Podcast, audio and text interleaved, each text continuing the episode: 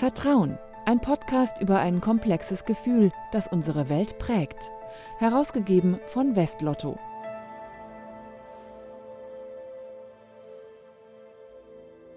Heute mit Philipp 1. Herzlich willkommen. Hier bei der Prime Park Session kommen Athleten aus der ganzen Welt zusammen, um einfach hier bei diesen perfekten Bedingungen zu trainieren. Und für mich ist es einfach so, äh, dass das auch einer der Gründe ist, warum ich diesen Sport mache. Die Konkurrenz sind gleichzeitig Freunde und wir können das hier einen ganz normalen Trainingstag nennen. Schneebedeckte Abhänge, schwindelerregend hohe Skirampen und keine Wolke am Himmel. So sieht der Arbeitsplatz von Florian Preuß aus. Florian ist Ski-Freestyler. Auf seinem YouTube-Video sieht das alles echt schön aus, aber auch ganz schön gefährlich. Sprünge über Schanzen und Buckelpisten, manchmal sogar Saltos, also mir wird da ganz anders. Ski Freestyle ist eine olympische Disziplin, wenn auch eher unbekannt. Bei den letzten Olympischen Winterspielen war Florian als Kommentator dabei. Früher ist er selbst auf Weltcups gefahren, wurde von der Sportstiftung in NRW gefördert. Und ich frage mich halt, welche Rolle Vertrauen eigentlich spielt, wenn man seinen Körper an die Grenzen des Möglichen bringt und manchmal auch darüber hinaus. Das frage ich ihn jetzt am besten persönlich. Er ist mir nämlich online zugeschaltet aus Unterföhring bei München. Hallo Florian. Hallo Philipp, grüß dich. Florian, du bist seit zwei Jahren aus dem Sport raus, aus dem aktiven Sport, aber du bist ja einige Weltcups gefahren und ich stelle mir das mal so vor, du stehst da oben auf einer Piste, da geht es jetzt runter und da geht es um alles oder nichts. Worauf vertraust du in dem Moment? Ja, im Endeffekt vertraue ich auf all die Fähigkeiten und all die Erfahrungen, die ich über die letzten 10, 15 Jahre in der Sportart gesammelt habe. Ähm, diese Erfahrungen helfen einem, Situationen einzuschätzen. Man hat ein gewisses Gefühl für die Situation entwickelt, besonders für Wettkampfsituationen. Und ja, da in der Wettkampfsituation probiert man eigentlich wenig zu denken, sondern mehr einfach auf das Bauchgefühl zu vertrauen. Das heißt, dann ist man nicht mehr mit dem Kopf ständig dabei, weil das bringt ja nichts mehr, sondern da muss man im Prinzip einfach darauf vertrauen, okay, ich habe das alles schon mal gemacht, ich habe das alles, ähm, äh, bin das mal und mal durchgefahren, ich kann das. Genau.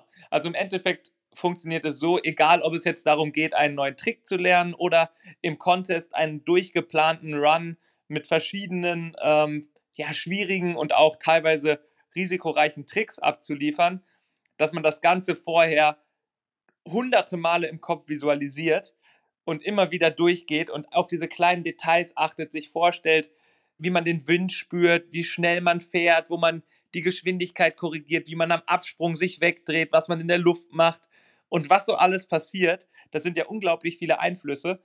Und am Anfang merkt man, das kann ich mir alles gar nicht vorstellen und das dauert viel zu lange. Wenn ich einen Trick mache, dann habe ich ja nur zwei Sekunden in der Luft und am Anfang brauche ich fünf, sechs, acht Sekunden, um den Trick mir vorzustellen. Und da weiß ich, okay, ich bin noch nicht bereit. Und irgendwann ist es dann so weit, dass ich mir diesen Trick ohne Probleme, ohne dass ich darin hängen bleibe in der Bewegung, einfach vor dem inneren Auge vorstellen kann. Und manchmal sogar so weit, dass man nachts von den Tricks träumt. Und dann weiß man, okay, ich bin bereit dafür, ich habe das im Kopf und dann kann man das auch im Schnee machen. Ich habe da mal reingeschaut jetzt bei den Olympischen Winterspielen, bei den letzten. Es sieht ja eben wirklich spektakulär aus, muss man sagen. Ist ja aber auch ein eher ungewöhnlicher Sport. Wie bist du denn zur Ski Freestyle gekommen? Ja, im Endeffekt komme ich aus einer super Wintersport-begeisterten Familie. Ähm, meine Eltern haben mich mit 18 Monaten das erste Mal mit auf die Ski genommen. Wow. Und dementsprechend ging das relativ früh los. Dann habe ich ja von 4 bis 13 Jahren ähm, das Snowboarden ausprobiert nebenher, bin aber die ganze Zeit auch parallel Ski gefahren und habe dann mit 12 oder 13 bei einem Freund aus dem Allgäu, dem Tobias Müller, der jetzt gerade bei den Olympischen Spielen im Skicross am Start war, das Freestyle-Skifahren mal gesehen und so Trickski, die vorne und hinten aufgebogen sind. Und habe mir gedacht, boah, das finde ich cool, das möchte ich mal ausprobieren. Und dann habe ich äh, gesagt, Papa, ich würde gerne mein Snowboard gegen ein paar Trickski eintauschen. Und damit, damit ging es dann los. Dann folgten die ersten Amateurwettbewerbe, wo ich dann relativ schnell westdeutscher Meister geworden bin und meine ersten internationalen Contests gefahren bin, bis ich dann im Jahr 2013 ins deutsche Nationalteam berufen wurde.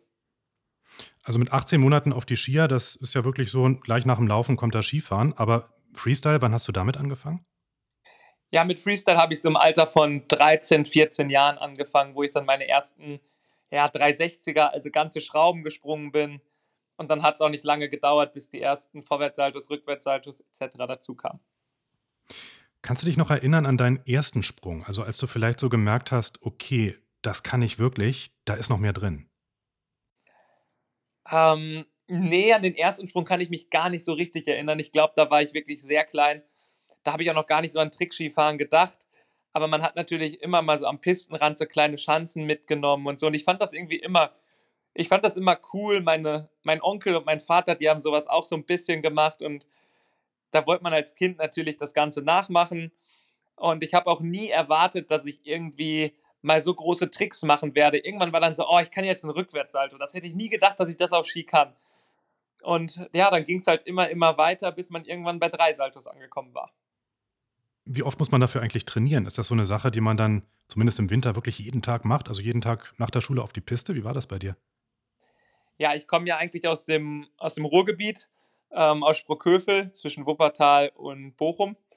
Und da war das nicht so einfach mit dem Training auf den Ski ich habe sehr viel auf dem Trampolin trainiert, auch den ganzen Sommer.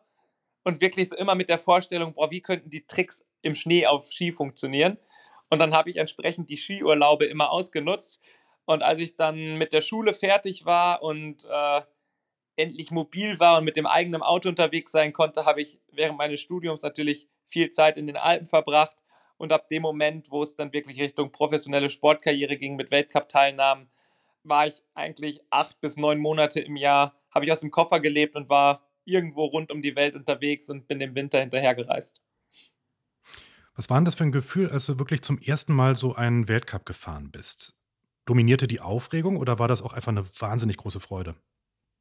Im Endeffekt war es eigentlich eine riesengroße Aufregung, weil ich es gar nicht kannte, irgendwie mit einem Team irgendwo zu sein und schon gar nicht mit all den großen Namen, die man sonst nur aus dem Internet kannte, äh, denen man nachgeeifert ist, da auf einmal oben am Start zu stehen da hat auf jeden Fall die Nervosität und Aufregung dominiert. Aber auch damit lernt man dann mit der Zeit umzugehen. Sprechen wir mal noch ein bisschen mehr über Vertrauen. Vertrauen im Leistungssport. Ähm, ich kann mir vorstellen, dass wenn man in so einem Weltcup fährt, überhaupt in einem Wettkampf, du hast auch schon gesagt, Aufregung, dass da eigentlich Angst eine ganz große Rolle spielt. Wie geht man mit so einer Angst um? Wie gehst bist du umgegangen mit dieser Angst? Das Thema Angst ist in der Sportart Freeskiing natürlich immer relevant.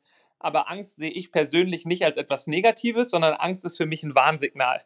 Das heißt, ich bin in irgendeiner Art und Weise mit irgendeinem Aspekt noch nicht so weit, dass ich das, was ich mir da gerade vorstelle oder vornehme, machen sollte.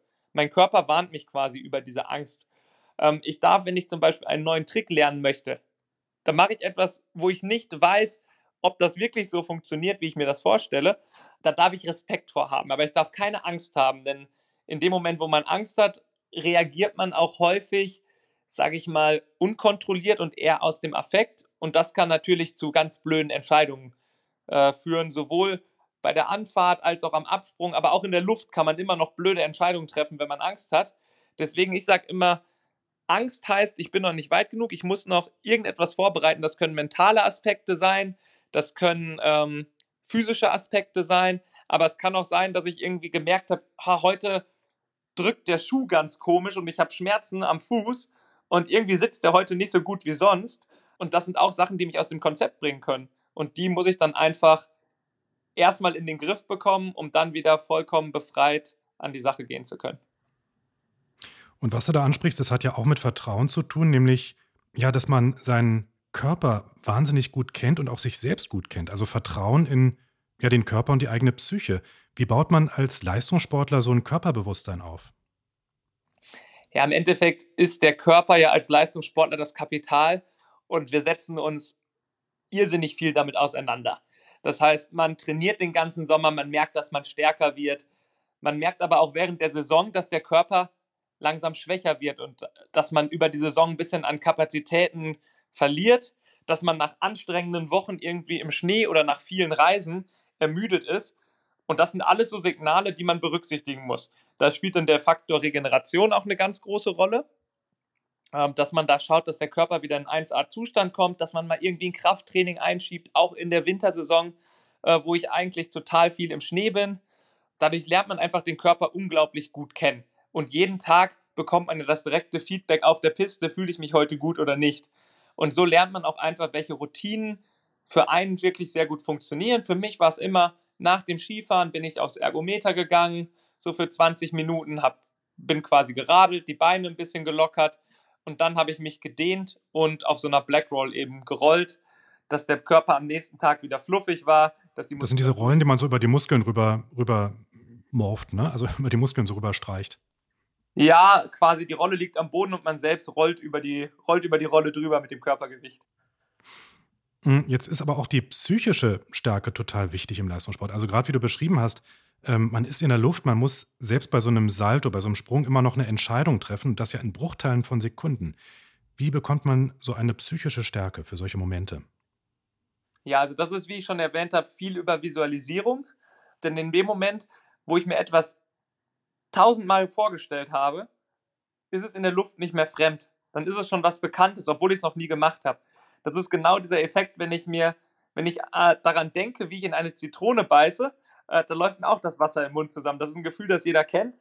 Und äh, genauso ist es mit den Tricks. Und dementsprechend ist diese Psyche das A und O. Und was für mich auch immer sehr wichtig war, war, dass ich quasi ein, ja, ein Gefühl von Harmonie und Ruhe um mich drum hatte im sozialen Umfeld, ähm, dass ich mich einfach wirklich aufs Skifahren konzentrieren konnte und nicht durch irgendwelche anderen Themen abgelenkt war. Und wenn man dann wirklich, also die besten Leistungen habe ich wirklich gebracht, wenn ich in so einem Flow-Status war, dass man eigentlich wie im Tunnel ist, gar nichts mehr um sich herum wahrnimmt und einfach eins mit dem Skifahren geworden ist.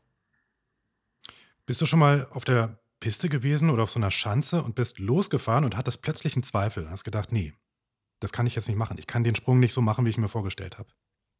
Ja, also Situationen gibt es, muss ich aber sagen, ähm, kam bei mir sehr, sehr selten vor, weil ich eigentlich immer ja, vorher mich sehr gut vorbereitet habe und nie so ein risikobewusster Athlet war, der oder ein risikoaffiner Athlet war, der gesagt hat, ich probiere das jetzt einfach mal aus. Das heißt, da war schon wirklich immer viel Vorarbeit, das, das höre ich da so raus. Einfach ja, um also eine Sicherheit super viel Vorarbeit, mhm. Sicherheit gewinnen, Selbstvertrauen gewinnen und manchmal gibt es auch Situationen, wo man einfach dann über sich herauswachsen kann, weil man gerade ja zwei, drei Sprünge gemacht hat, wo man sehr viel Selbstvertrauen getankt hat und dann sagt man, hey, ich fühle mich gerade so gut, ich fühle mich gerade unbesiegbar und unverwundbar. Ich mache jetzt auch noch den nächsten schwierigen Trick, weil ich es gerade mir richtig gut vorstellen kann und weiß, dass heute der richtige Tag und dass gerade der richtige Moment ist. Jetzt spielt bei dir ja noch ein anderer Aspekt eine große Rolle, nämlich das Vertrauen ins Equipment, also in deine Skier vor allem. Welche Rolle spielt das Vertrauen eigentlich bei dir oder spielte dann genau im Leistungssport bei dir? Ja, also das Equipment spielt natürlich auch eine große Rolle. Das ist für uns die Verbindung zum Schnee, das ist die Verbindung zu dem, was uns da in die Luft katapultiert und auch das, worauf wir wieder landen müssen. Äh, ich war immer sehr akribisch mit meinem Material und am liebsten habe ich niemand anderen daran gelassen.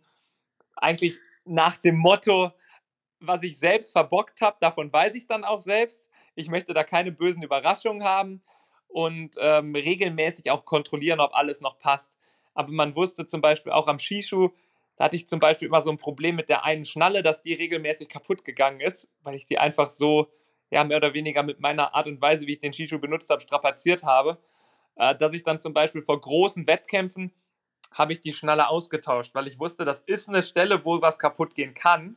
Und ich war einmal in der Situation, dass ich oben im Startgate stand, meinen Schuh zumache und in dem Moment die Schnalle reißt und man steht oben und der Starter sagt, ja, du bist jetzt dran und dein Schuh ist gar nicht richtig zu.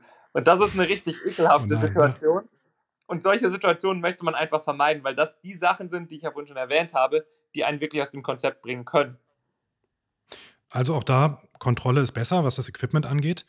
Ganz spannend fand ich jetzt auch, du hast ja im Video gesagt, in deinem YouTube-Video, dass deine Konkurrenten gleichzeitig auch deine Freunde sind. Ähm, das heißt also, auch da gibt es ja ein Vertrauen in die Gemeinschaft, so die Gemeinschaft der Ski-Freestyler. Die Frage ist, was überwiegt? Vertrauen zu den anderen oder doch eher der Wille zum Sieg? Nee, da überwiegt definitiv das Vertrauen. Also, auch wenn wir, sage ich mal, 15 Tage im Jahr gegeneinander Wettkämpfe gefahren sind, die restlichen 340 Tage im Jahr waren wir gute Freunde und wenn man zusammen beim Skifahren ist, und Feedback sich von einem Freund einholt, da weiß man, dass man das wahre Feedback bekommt. Wenn ich jemanden gefragt habe, hey, hast du gerade meinen Trick gesehen, hat der gepasst? Meinst du, ich kann dann noch eine halbe Schraube mehr machen oder ein Salto mehr machen? und der mir sagt, ja, kannst du machen, das passt, das sah gut aus, dann glaube ich der Person das. Und ähm, da wendet man sich dann aber auch wirklich für solches Feedback an die Personen, denen man vertraut. Da ist zum Beispiel dann auch die Beziehung zum Trainer sehr, sehr wichtig. Also auch da gibt es eine ganz enge Verbindung und auch ein Vertrauen zwischen Trainer und Leistungssportler wahrscheinlich, ne? Ja, im Endeffekt ist das quasi die wichtigste Vertrauensverbindung. Ähm, denn wenn ich meinem Trainer nicht vertrauen kann, dann ist man im Training auch nicht erfolgreich und wird nicht besser. Denn im Endeffekt ist es in der Sportart nicht so wie zum Beispiel beim Tennis. Wenn ich beim Tennis einen Fehler mache und mein Trainer sagt, jetzt schlag doch mal so und so, ja, was soll passieren? Ja, der Ball fliegt irgendwo in den Zaun oder ins Aus oder ins Netz. Das tut mir nicht weh. Wenn ich beim Freestyle-Skifahren irgendwo einen großen Fehler mache oder irgendwas mache, was der Trainer sagt, was aber eigentlich gar nicht auf mich zutrifft, da kann es halt richtig schwere Verletzungen geben, da kann eine Saison mal ganz schnell vorbei sein. Und da möchte weder ein Trainer sich den Schuh anziehen müssen, dass er hinterher sagt, oh, weil ich dem gesagt habe, er soll das machen, hat sich mein Athlet verletzt, noch möchte man als Athlet in die Situation kommen, dass A, dass man sich verletzt und B, dass man sagen muss, ja, ich habe einfach das gemacht, was der Trainer gesagt hat und habe es gar nicht selbst hinterfragt. Auch wenn man sich gut versteht, so zwischen den Wettkämpfen, aber wenn man jetzt so einen Weltcup fährt, da könnte ich mir vorstellen, da möchte man dann eben doch gewinnen. Also das ist ja doch etwas, was anstachelt. Und da frage ich mich, was ist denn auf der Piste, was macht da genau den Unterschied zwischen Sieg und Niederlage? Also ist das so eine innere Haltung, Grenzen zu überschreiten, auch über sich hinauszuwachsen? Oder was macht da so dieses Quäntchen aus? Nein, im Endeffekt ist es gar nicht dieses Quäntchen und Risiko, was wir im Wettbewerb machen. Im Wettbewerb kommt es wirklich darauf an, die persönlich beste Leistung abzurufen. Ich kann nicht beeinflussen, was die anderen machen. Ich kann nicht beeinflussen, ob jemand ja, bessere Tricks macht oder weiterspringt oder sauberer landet als ich. Ich kann einfach nur beeinflussen, wie ich performe. Und das ist dann für mich auch immer mein Fokus gewesen. Ich habe mich auf die Dinge konzentriert, die ich beeinflussen kann und habe probiert, alles andere eigentlich auszublenden. Florian, lass uns zum Schluss nochmal in die Zukunft schauen. Du warst jetzt ja zuletzt für Eurosport als Kommentator dabei ähm, bei den Olympischen Winterspielen. Zwei Jahre bist du jetzt raus aus dem aktiven Skifahren. Wie geht's weiter für dich? Welche Ziele hast du jetzt noch? Ja, ich habe jetzt mein Leben mit ganz anderen Zielen versehen. Ich bin jetzt in meine berufliche Zukunft gestartet. Ich habe mein, ja, habe jetzt quasi mein Maschinenbaustudium abgeschlossen und probiere die Sachen, die ich im Sport gelernt habe, jetzt irgendwo im Berufsleben unterzubringen. Was ist so das Wichtigste, was du gelernt hast, was du mitnimmst, jetzt auch für die nächste Karriere? Ich glaube, das Wichtigste, was ich mitnehmen konnte, war einerseits, dass ich eine Wahnsinnsmenge an Menschen, Kulturen und Ländern kennenlernen durfte, ähm, was mir ja die Interaktion mit Menschen auf jeden Fall vereinfacht und dass ich gelernt habe, dass es immer darum geht, sich weiterzuentwickeln, Prioritäten auch dementsprechend zu setzen und dass man dann noch was erreichen kann. Also vom Skifahren kann man ganz offensichtlich auch fürs Leben lernen und sogar für den Maschinenbau. Florian Preuß im Vertrauen-Podcast. Ganz herzlichen Dank, dass du da warst. Vielen Dank. Und auch ganz herzlichen Dank fürs Zuhören. Wer uns noch nicht abonniert hat, jetzt schnell an die Smartphones. Es gibt unsere Show einmal im Monat und zwar kostenfrei auf Spotify, Apple, Google und vielen anderen Plattformen. Bis ganz bald. Ich bin Philipp 1. Vertrauen, der Podcast zum Blog von Westlotto. Mehr dazu unter www.vertrauen.blog.